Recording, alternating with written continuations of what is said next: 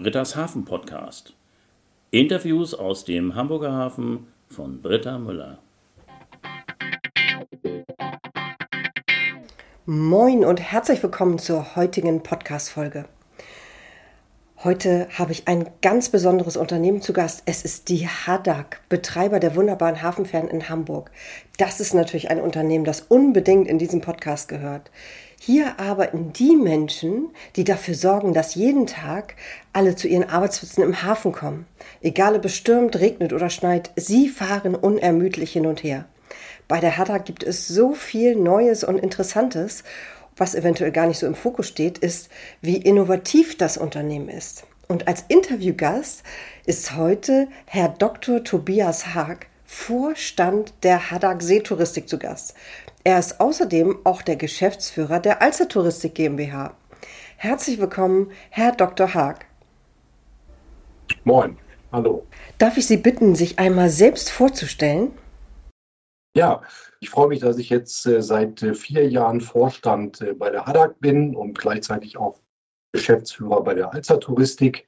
Ich bin gebürtiger Duisburger, ähm, gelernter Schiffbauingenieur, habe einige Stationen im Schiffbau und in der Schifffahrt nun hinter mir und freue mich jetzt natürlich ganz besonders, hier in Hamburg und auf der Elbe und Alster tätig sein zu können. Darf ich da nochmal nachfragen? Sie hatten gesagt, Sie haben Schiffbau studiert. Wie war Ihr kompletter Berufsweg, um heute Vorstand der Hadak zu sein? Ich habe äh, nach dem Studium in Duisburg tatsächlich dann mich entschieden, nach Hamburg umzuziehen und dann auch hier zu promovieren. Dann habe ich einige Jahre in Flensburg bei der Flensburger Schiffbaugesellschaft gearbeitet, dort im Schiffsentwurf. Da habe ich mich schon hauptsächlich wie die gesamte Werft mit dem äh, Passagier, mit der Passagierschifffahrt beschäftigt, beziehungsweise mit Passagierfähren und äh, Auto- und Lkw-Komponenten. Danach habe ich dann einige Jahre bei einem äh, Schiffbauzulieferer im Vertrieb gearbeitet. Und zuletzt, bevor ich hier bei der Hadak und ATG angefangen habe, habe ich zwei Jahre in Seattle gewohnt und habe dort eine Reederei geleitet, die eine Highspeed-Katamaran-Verbindung zwischen Seattle und Victoria auf Vancouver Island betreibt. Das ist ja sehr, sehr spannend. Sagen Sie, beruflich waren Sie in Seattle. Um welche Aufgaben ging es denn jetzt ganz genau? Was haben Sie dort für Erfahrungen mitgebracht, die Sie vielleicht auch jetzt in Ihrem heutigen Job anwenden können? Ich habe seinerzeit bei der Förderreederei Seetouristik in Flensburg gearbeitet und äh, die Reederei war auf internationalen Interexpansionskurs und hat dann die ähm, Reederei in Seattle übernommen und äh, mich dann nach der Akquise dort für die Geschäftsführung dann nach Seattle geschickt, dann mit meiner Familie dorthin umgezogen und habe dann zwei Jahre lang ähm, diese Reederei geleitet, habe dann auch ähm, ein Schiff nach Seattle geholt, was viele hier in Hamburg vielleicht auch ganz gut kennen. Der alte Halunda Jet, der von Hamburg nach Helgoland gefahren ist, fährt jetzt zwischen Seattle und Vancouver Island weil die Förderreederei damals entschieden hat, ein neues Schiff zu bauen für die Route hier ab Hamburg, haben wir dann den Vorgänger von dem aktuellen Schiff dann nach Seattle geholt. Insgesamt bin ich ja, mein ganzes Leben lang in der Fahrgastschifffahrt gewesen und bringe natürlich die Erfahrung, die ich auch in Seattle gesammelt habe und ähm, auch mein Netzwerk, was ich in der Branche habe, jetzt auch mit äh, an die Elbe und an die Alster. Jetzt mal eine ganz andere Frage, wo Sie jetzt wieder in Hamburg zurück sind. Haben Sie eigentlich persönlich eine Lieblingsfährroute, mit der Sie gerne fahren?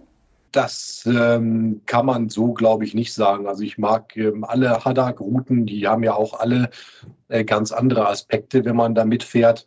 Natürlich ist es äh, toll, auf der Linie 62 mitzufahren nach Finkenwerder. Das ist ja auch schon lange kein Geheimtipp mehr.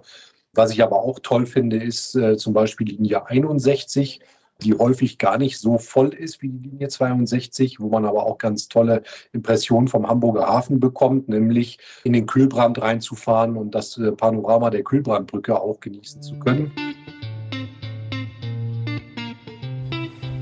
In den Shownotes findet ihr einen Link zu einer Übersicht über alle Fährlinien in Hamburg. Herr Dr. Hack, die Hadak ist ein so spannendes Unternehmen in Bezug auf Veränderungen in Richtung Umweltschutz und Nachhaltigkeit.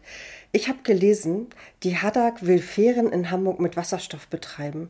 Könnten Sie dazu etwas genaueres erzählen? Wie ist da der aktuelle Stand? Ja, ähm, als ich angefangen habe, stellte sich natürlich schnell die Frage, wie wir unsere Flotte dekarbonisieren wollen, weil wir natürlich als äh, städtisches Unternehmen da auch eine Vorreiterrolle spielen wollen bei diesem Thema, haben wir ein neues Konzept entwickelt, haben uns ja vor die, vor die weiße Wand gestellt und äh, alle Möglichkeiten uns angeguckt, wie die Schritte für die Hadak aussehen könnten. Die Schifffahrt insgesamt wird, glaube ich, ein ziemlich schwierig zu dekarbonisierendes, dekarbonisierender ähm, Industriezweig sein. Und es wird auch ganz verschiedene Lösungsansätze geben, die dort verfolgt werden. Sie können sich sicherlich vorstellen, dass man ein, weiß ich nicht, 20.000 äh, Toll Containerschiff anders CO2-neutral gestalten muss, als das bei einer doch relativ kleinen Hafenfähre der Fall ist.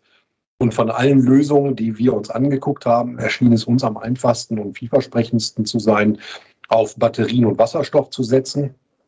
Wir befinden uns gerade in der Endphase einer europaweiten Ausschreibung, wo wir Schiffe kaufen wollen, die ähm, Plug-in-Hybride sein werden. Das heißt, sie werden eine sehr große Batteriekomponente haben, aber dann auch immer noch einen Dieselmotor. Wir schaffen das leider bei uns nicht, unser Betriebsprofil nur rein mit Batterien abdecken zu können. Deswegen brauchen wir noch so einen Range Extender. Die Schiffe sind aber direkt so gestaltet, dass man sie umbauen kann auf einen Wasserstoffantrieb. Das heißt, die Batterien würden unterstützt werden durch eine Wasserstoff-Brennstoffzelle. Und ähm, der Wasserstoff, der dafür nötig ist, würde dann in Druckgasflaschen auf dem Achterdeck gespeichert werden, damit wir dann langfristig ähm, auch ohne den Dieselmotor zurechtkommen können. Wir haben inzwischen auch die technische Zulassung ähm, dafür bekommen, für diesen Antrieb von der Rheinschiffskommission. Da haben wir auch sehr lange dran gearbeitet und haben Ende letztes Jahr die Genehmigung dafür bekommen. Und wir sind jetzt auch dabei, Fördermittel einzuwerben, den Wasserstoffpart bei diesem Antriebskonzept. Sie können sich sicherlich vorstellen, dass das sehr, sehr teuer ist, so einen Wasserstoffantrieb nach heutigem Stand auch umzusetzen. Und deswegen sind wir da auf Fördermittel äh, angewiesen, ähm, sind dabei, das zu beantragen. Und wenn wir die Fördermittel bekommen, würden wir dann auch den Wasserstoffantrieb realisieren. Sie sagen jetzt, Sie wollen neue Schiffe kaufen oder bauen lassen. Wird dann das Design, das Bügeleisendesign bleiben oder wird das auch ganz anders aussehen? Die Schiffe sehen äh, immer noch den äh, jetzigen Bügeleisen relativ ähnlich. Es gibt ein paar Unterschiede im, im Layout wir natürlich auch versuchen, Dinge zu verbessern und auch aus Dingen zu lernen, die vielleicht nicht mehr so gut funktionieren. Unser Treppenarrangement wird ein bisschen anders sein, aber es wird nach wie vor ein Außendeck geben natürlich. Ähm, ich sage mal, die Außendecks sind ja eine der Gründe, warum wir als Verkehrsmittel auch so beliebt sind. Und es wird natürlich in der Gestaltung im Innenraum auch ein paar Veränderungen geben. Aber von außen sieht es schon immer noch sehr, sehr stark so aus wie die Bügelschiffe. Dann habe ich noch eine andere Frage. Es geht um den Echtzeitfahrplan. Beim ITS-Weltkongress wurde ja bei der Fährlinie 75 ein Echtzeitfahrplan getestet. Könnten Sie darüber ein bisschen was genaueres erzählen? Wird das jetzt eingeführt? Worum geht es da genau? Ja, das ist natürlich heute zu Recht die Erwartungshaltung von unseren Fahrgästen, dass man sich auch in Echtzeit online darüber informieren kann, wann und wo wir abfahren, ob wir Verspätungen haben und ähnliches. Wir haben vor einiger Zeit äh, Twitter-Störungsmelder eingeführt, um überhaupt unsere Fahrgäste online informieren zu können. Aber da wollen wir natürlich stehen bleiben. Das heißt, wir werden jetzt ein Projekt umsetzen und haben dafür tatsächlich auch Fördermittel eingeworben, um das, die Informationssysteme für unsere Fahrgäste zu verbessern. Das heißt, wir werden Systeme einführen, bei denen man unsere Fährverbindung in Echtzeit natürlich erstmal erfasst. Das ist natürlich als Ausgangspunkt entscheidend. Dann werden wir Displays auf den meisten unserer Anleger installieren, damit man sich auch auf den Anlegern darüber informieren kann, welche Fähren wann wo ablegen. Es wird auch neue Fahrgastinformationssysteme in den Fahrzeugen geben. Und natürlich wird das Ganze auch angebunden an die HVV-App, sodass man natürlich auch auf beim Smartphone schon bevor man zu Hause überhaupt zum Fähranleger sehen kann, ob die Fähren fahren, wann sie fahren und ob sie vielleicht sogar auch verspätet sind. Oh, das klingt spannend. Jetzt einmal zum Thema Ausbildung. Das interessiert ja immer viele meiner Hörerinnen und Hörer. Bietet die Hadak eine Ausbildung zum Schiffsführer oder zur Schiffsführerin an? Ja, der ähm, Hafenschiffer, so heißt äh, das Berufsbild von den Kolleginnen und Kollegen, die bei uns die Schiffe fahren, ist tatsächlich ein Ausbildungsberuf. Dazu macht man eine dreijährige Ausbildung, am besten natürlich bei der Hadak oder bei der Alster Touristik. Und äh, lernt dort alles, was man können muss, um Schiffe zu fahren. Nach Abschluss der Ausbildung kann man dann äh, das Hafenpatent machen, äh, braucht dann noch einen Personenbeförderungsschein, den man dann auch im Anschluss dann auch erwerben kann. Und dann kann man Schiffsführerin oder Schiffsführer bei der HADAC sein. Wir bilden kontinuierlich aus. Wir haben auch während Corona bei der HADAC Azubis eingestellt. In der Regel haben wir Jahrgangsstärken von äh, fünf neuen Schiffsführerinnen oder Schiffsführern, die wir ausbilden. Und bei der Alster Touristik haben wir jetzt in diesem Jahr auch den Ausbildungsbetrieb wieder aufgenommen. Dort haben wir während der Corona-Zeit keine Auszubildenden eingestellt, weil wegen der Lockdown-Situation und Ähnlichem uns nicht ganz klar war, ähm, ob wir da wirklich auch eine gute Ausbildung auch sicherstellen können. Aber da werden wir auch in diesem Jahr wieder Azubis einstellen, damit wir dann auch ähm, genügend Nachwuchs für Hadak und ATG dann natürlich auch selber ausbilden können. Könnten Sie noch mal erklären, auch wenn man bei der Alster Touristik seine Ausbildung gemacht hat, kann man später bei der Hadak Schiffsführer sein oder ist das begrenzt? Muss man da schon bei der Hadak gelernt haben, um dann auch da zu arbeiten? Das ist in beiden Fällen der gleiche Ausbildungsberuf des äh, Hafenschiffers oder der Hafenschifferin. Natürlich sind die Schiffe unterschiedlich. Die Schiffe auf der Alster sehen natürlich ganz anders aus als die auf der Elbe. Und das Fahrtgebiet ist natürlich auch ein anderes. Auf der Alster hat man äh, häufig die Herausforderung, dass man in engen Kanälen unterwegs sein muss, wo dann auch viel Freizeitverkehr auch herrscht, äh, Stand-up-Paddleboards, äh, Kanus und Schwimmer. Auf der Elbe hat man dann dafür dann mit den größeren Schiffen zu tun und muss natürlich auch bei Nebel sicher ans Ziel kommen. Aber es ist grundsätzlich der gleiche Ausbildungsberuf und nach einer Anlernphase dann auf den Schiffstypen die man dann nach einer Einstellung dann natürlich dann auch bekommt, kann man dann auch in beiden Revieren fahren.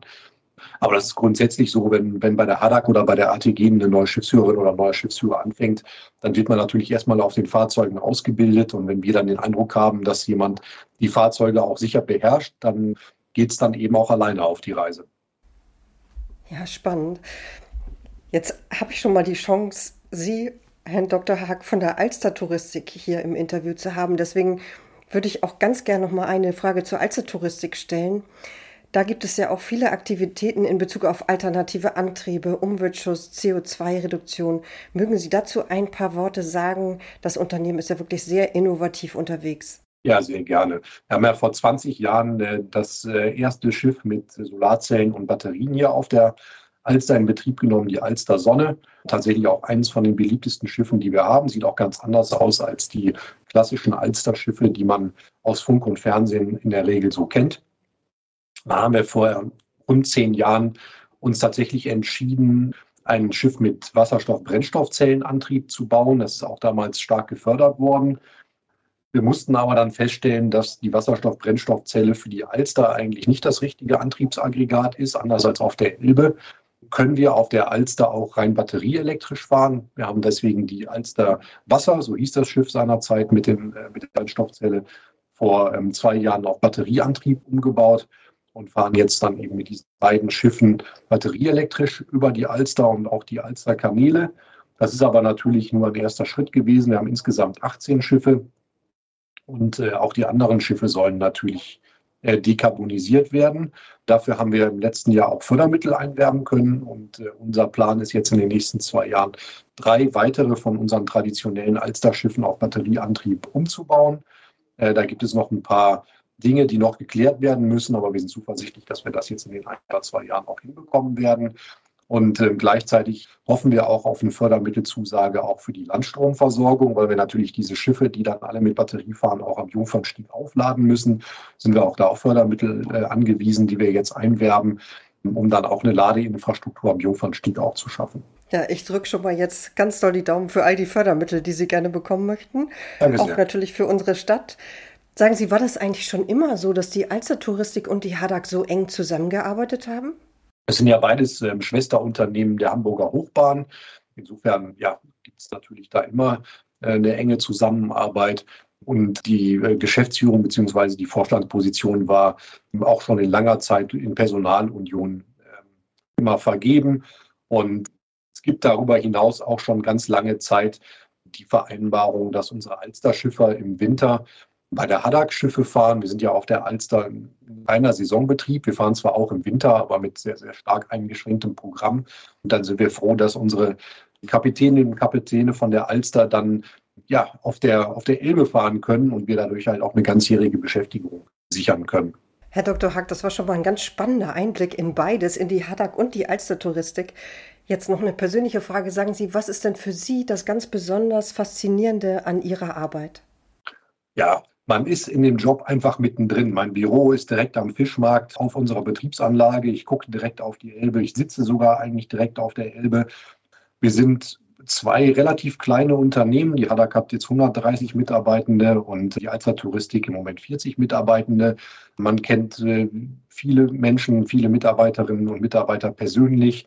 Alles äh, sitzt eng zusammen. Die Technik äh, der Alster Touristik ist direkt vor Ort am Jungfernstieg. Die Technik der, AT, der Hadak ist direkt auf unserer Betriebsanlage. Und das Reizvolle ist eben, dass alle eng so, so eng und gut zusammenarbeiten und dass man auch äh, viele Aspekte in diesem Job erleben kann. Ja, bei der Hadak ist man im ÖPNV unterwegs, äh, sicherlich eine der wichtigen Treiber der Verkehrswende, die wir irgendwie hinbekommen müssen in den nächsten äh, Jahren, um äh, CO2-neutraler und äh, CO2-neutral und CO2-freundlicher zu werden.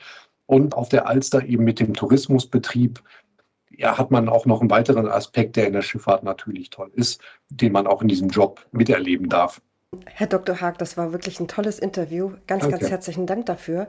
Mit den vielen Einblicken in die Haddock und sogar auch in die Alster-Touristik. Ich wünsche Ihnen jetzt einen wunderschönen Tag und äh, ja, freue mich, dass Sie dabei waren. Vielen Dank nochmal. Danke, Frau Müller, und äh, kommen Sie gerne mal wieder an Bord. Danke, das mache ich. Tschüss. Dankeschön. Tschüss.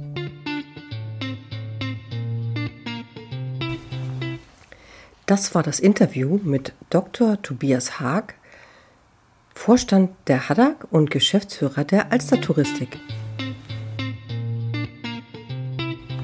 In zwei Wochen gibt es das nächste spannende Interview. Ich freue mich, wenn ihr wieder dabei seid.